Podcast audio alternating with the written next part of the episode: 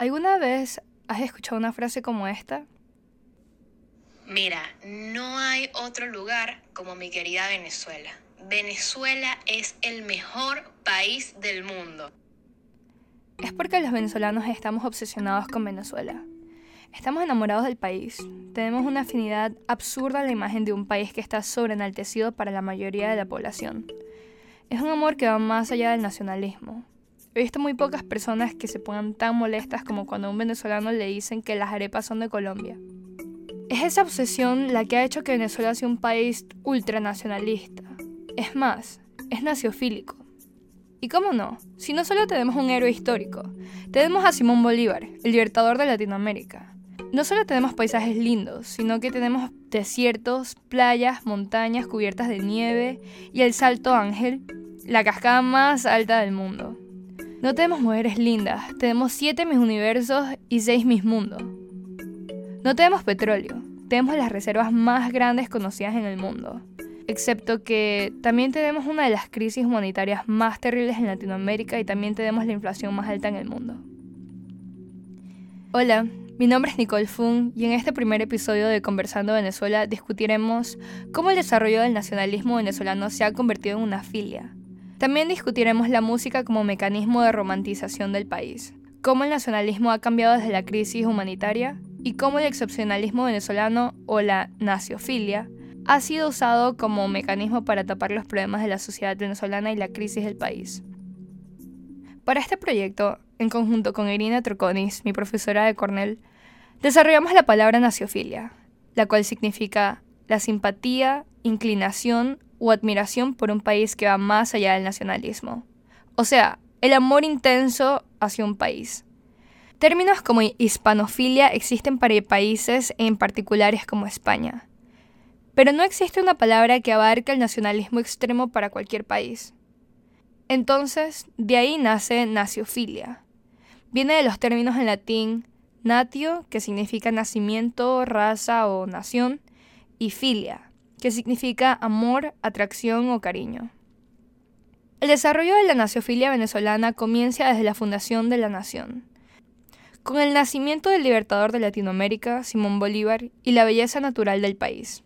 Esta obsesión con el país se volvió aún más intensa en los 1900, cuando se descubrió la riqueza infinita que yace en el subsuelo del país, el petróleo.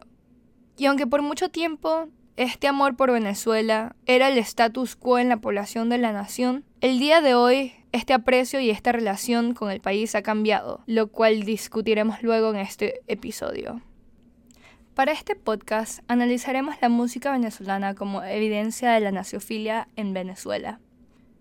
En la política cultural de las emociones, Sara Ahmed explica cómo la música y otros aspectos culturales que se repiten tienen una cierta pegajosidad, en su libro, ella explica que el significado de esa emoción, en este caso naciofilia, es y surge de los intercambios culturales y personales, y a medida que esos intercambios se repiten, el significado y la resonancia se acumulan, y el resultado es una acumulación de valor afectivo. Esto es pegajosidad. Por eso he escogido la música de Venezuela para este proyecto, porque sirve como evidencia de los valores y la evolución de estos en Venezuela a través de los años. En la música de Venezuela podemos escuchar cómo la sociedad se siente hacia el país y cómo el trayecto histórico ha cambiado la narrativa de la sociedad y la comunidad venezolana. La primera canción que analizaremos será el segundo himno de la nación, Alma Llanera, fue compuesta por Pedro Elías Gutiérrez y Rafael Bolívar Coronado en 1914. La canción es una exaltación a la belleza natural del país, admirando la imagen de Venezuela antes del boom petrolero y el comienzo de la era gomecista que llevó a Venezuela a convertirse en un país exportador de petróleo. Esta canción se popularizó aún más con el reventón en 1922, una explosión petrolera que duró nueve días, con un chorro de 40 metros de altura que era visible desde Maracaibo a 45 kilómetros. Después de la literal explosión petrolera, El énfasis en la belleza natural del país se volvió extremadamente importante en la cultura venezolana como respuesta al comienzo de la modernización del país y al cambio de la estructura del país. Esta canción marcó el comienzo del ultranacionalismo como parte fundamental de la identidad venezolana. Esta canción es bien interesante porque habla sobre los venezolanos siendo hermanos de la espuma, de las garzas, de las rosas. Habla de esa conexión personal que tenemos los venezolanos con el país. Una conexión que va más allá del nacionalismo, es una conexión no familiar, pero de familia, sanguínea. También habla de las emociones fuertes que sienten los venezolanos hacia el país. Y es una canción muy poética que habla del país como algo muy precioso, y el hecho de que este sea, de que los venezolanos hayan escogido esta canción como el segundo himno, demuestra los sentimientos fundamentales que unen al país. La comunidad internacional comenzó a ver potencial de inversión en el país, lo cual llevó a Venezuela a volverse un país de riquezas y moderno rápidamente. Carreteras y puentes fueron creados. El bolívar se volvió una moneda literalmente fuerte, ya que estuvo a la par del dólar. Las personas en el extranjero emigraron a Venezuela en busca de prosperidad, y desde Marcos Pérez Jiménez, Venezuela pudo mantener su democracia en medio de las guerras civiles y dictaduras que los otros países en Latinoamérica experimentaban. La segunda canción que analizaremos es Sentir Zuliano, escrita por Ricardo Aguirre en 1981. Cuando voy a Maracaibo y empiezo a pasar el puente, siento una emoción tan grande. Esta canción representa el progreso infraestructural del que hablábamos, expresado mediante intensas emociones. Representa la era de oro de Venezuela y las riquezas que trajo el petróleo. El sentir zuliano cristaliza la idea de la obsesión venezolana de manera melodramática. un paraíso pequeño donde todos son hermanos, desde el guajiro al costeño. Como Alma Llanera, esta canción demuestra emociones muy fuertes hacia Venezuela. La canción dice... Y empiezo a pasar el puente, siento una tan grande que se me nubla la mente. Siento un nudo en la garganta y el corazón se me salta. Si cuenta, tiemblo sin querer, estoy llorando. Es ese sentimiento tan fuerte que el autor siente cuando va a Maracaibo, que literalmente no sabes por qué cuando pasas el puente comienzas a llorar, sientes un nudo en la garganta y comienzas a sentir estas emociones tan grandes por un puente. Y a esto es lo que me refiero cuando hablamos de naciofilia. Hablamos de ese sentimiento que va más allá de la nacionalidad. Habla de un sentimiento que es personal, un sentimiento de amor. Pero fue durante esta época que la crisis del país se comenzó a desarrollar. Desde el descubrimiento del petróleo, la política venezolana y la industria petrolera han estado profundamente entrelazadas. La economía venezolana entró en crisis a partir del endeudamiento en el que incurrió el país después del boom petrolero. En 1989 las protestas del Caracazo surgieron en Venezuela, como respuesta contra la reforma económica y el aumento de los precios de la gasolina y el transporte. Estos hechos permitieron el ascenso del oficial militar Hugo Chávez a la política venezolana. Después de dos intentos de golpes, Chávez fue elegido presidente en 1998, marcando una nueva era para la política del país. La elección de Chávez cambió completamente al país. La población venezolana se polarizó. Venezuela se volvió uno de los países más corruptos en América Latina. El autoritarianismo comenzó a crecer en el país, volviéndose en una dictadura. Como respuesta al desarrollo de la crisis venezolana, se popularizó la canción Yo me quedo en Venezuela por Carlos Baute, dando esperanza a la población venezolana de un cambio en el país.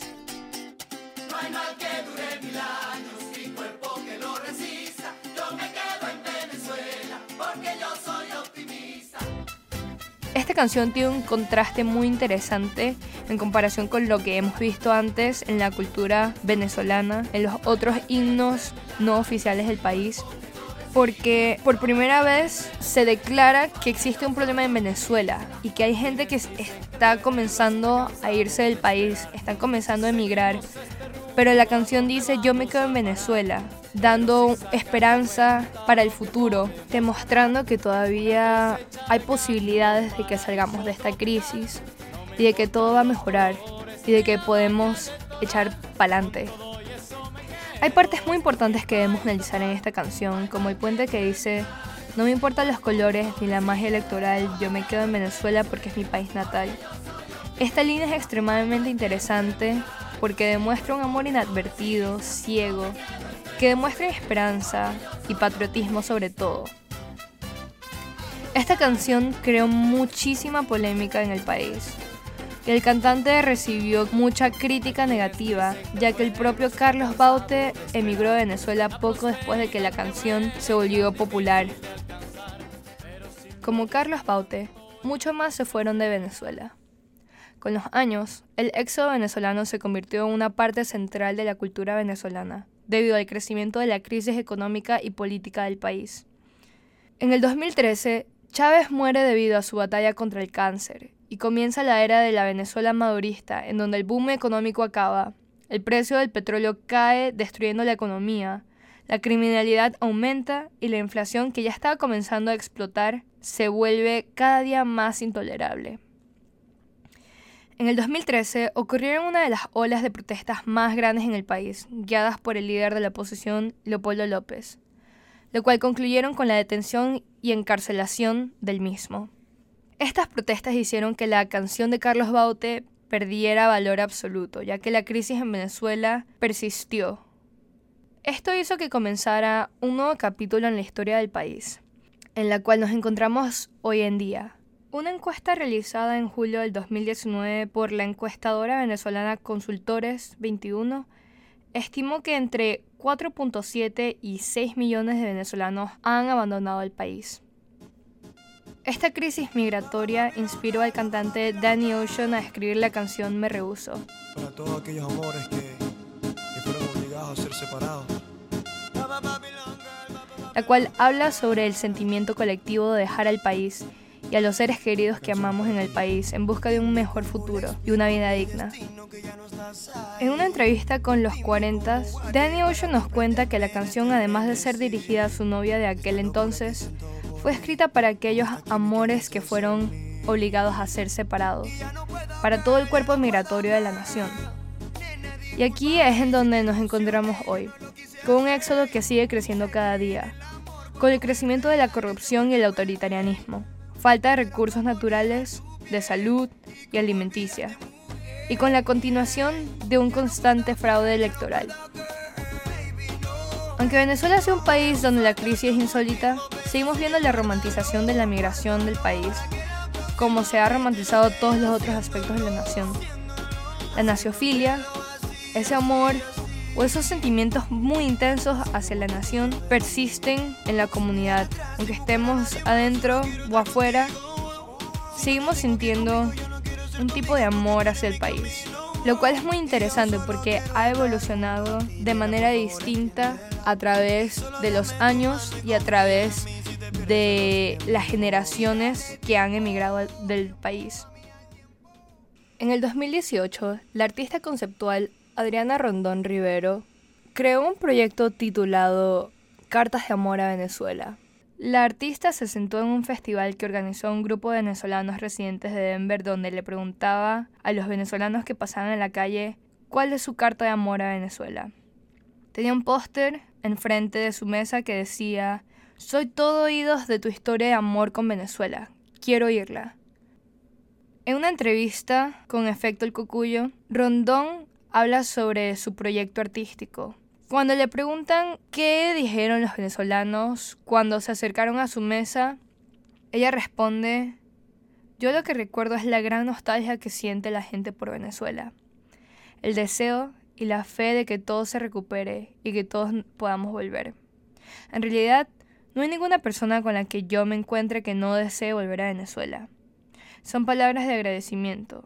Y bueno, muchísima añoranza con la comida, los quesos, la música, el clima, el aire, la gente, los abrazos, los amores y mi vidas.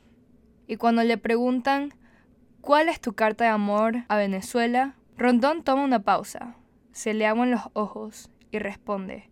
Venezuela es el lugar geográfico de mis memorias de amor. Es el lugar en donde están enterrados mis antepasados, mi padre, mis abuelas. Es el lugar de mis amores, es el lugar de donde me formé. Es el lugar que me hizo la persona que soy. Muy orgullosa de todo lo que Venezuela me dio. El proyecto de Rondón Rivero es una evidencia de la naciofilia, y yo quise probar algo parecido preguntándole a mis amigos y a mis familiares qué pensaban de Venezuela, qué cosas amaban de Venezuela. Y esto fue lo que respondieron. Algunas personas dijeron cosas muy lindas sobre el país. Venezuela es el país más bello de todo el mundo, con las playas más cristalinas, las montañas más bellas y las vistas más espectaculares. Para mí Venezuela no solamente es rico por petróleo, sino también existe tierras fértiles, así como también agua natural en abundancia, una de las reservas más grandes del mundo. Em, eh, tenemos oro, diamantes, hierro y un sin infinidad de turismo, así como tenemos desierto, tenemos un pico donde nieva, este, la gran sabana donde está el salto más grande del mundo. Quiero regresar a Venezuela porque tenemos las playas más bellas. Otros no se resistieron a sacar su odio por Venezuela. Venezuela es una mierda de país. Admítanlo. Nicole, cambiate el proyecto. Cambia ese podcast. Eso no sirve. A menos que seas enchufado, pues. Ahí sí es otra historia. Me regresaría a Venezuela si me dejarían enchufarme. Eso sí. Otros les costó un poco decir que amaban a Venezuela, pero se enfocaron en algo que nunca nos ha dejado en vano, las personas. Principalmente quiero recalcar que de Venezuela extraño a las personas, a las personas que cada día salen a luchar por su futuro por sus propias familias y amo de Venezuela esas ganas de seguir adelante y esas ganas de confiar en que un mejor futuro existe. Eso extraño Venezuela. Tocar el tema de Venezuela es un sinfín de emociones encontradas.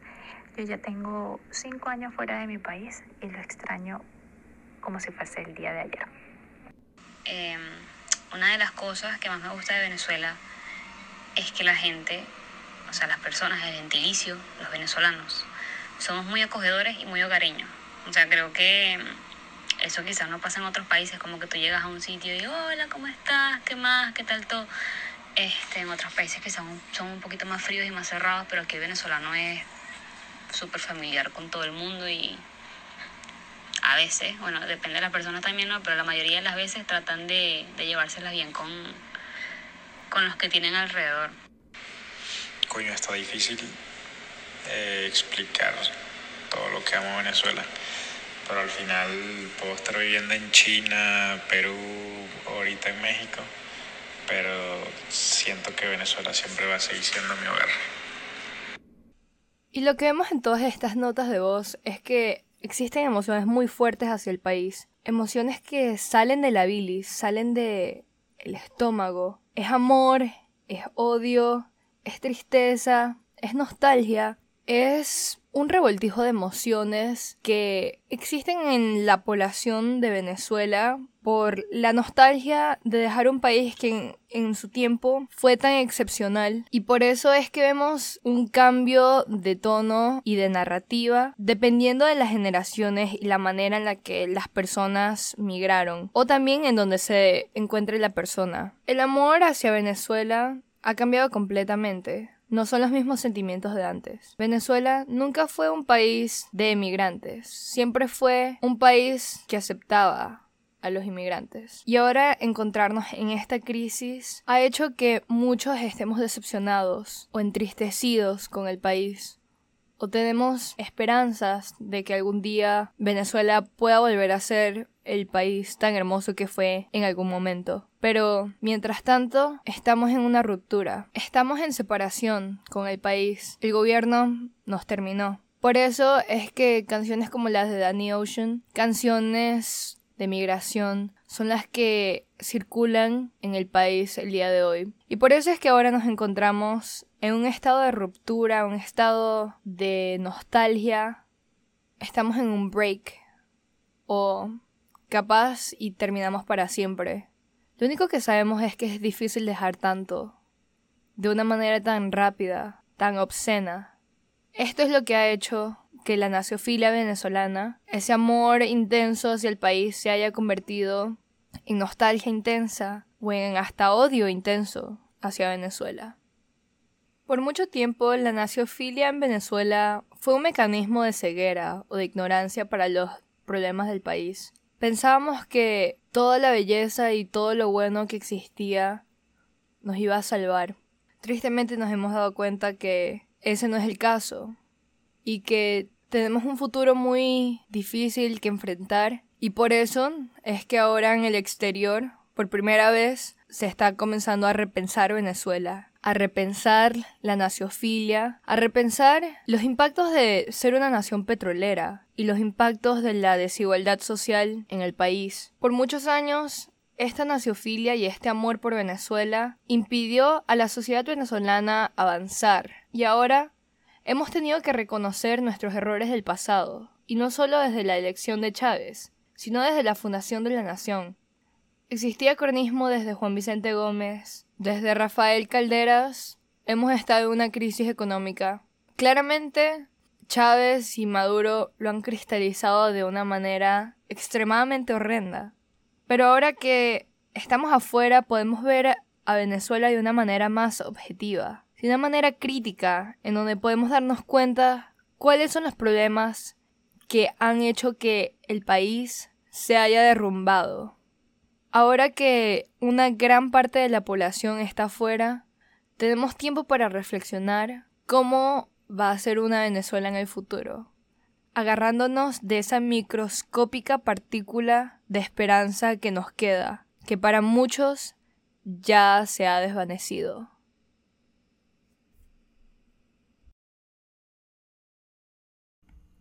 Quiero agradecer a mis amigos y familiares por mandar notas de voz para mi trabajo, a Irina Pérez, a Margie Santeliz, a mi papá Lorenzo Fung y a mis primos Cristian Chiang y Fernando de Almeida, a Daimar Rojas, mi prima María Liz Navas, a Mauricio Segnini y a Isabela Dávila. Gracias a mi profesora Irina Troconis por ser una mentora extraordinaria durante este curso y gracias a la audiencia por escucharme. Hasta el próximo episodio el amor llega así de esta manera, uno no se da ni cuenta. El carutal reverdece y guamachito florece y la soga se revienta. Cuando el amor llega así de esta manera, uno no se da ni cuenta.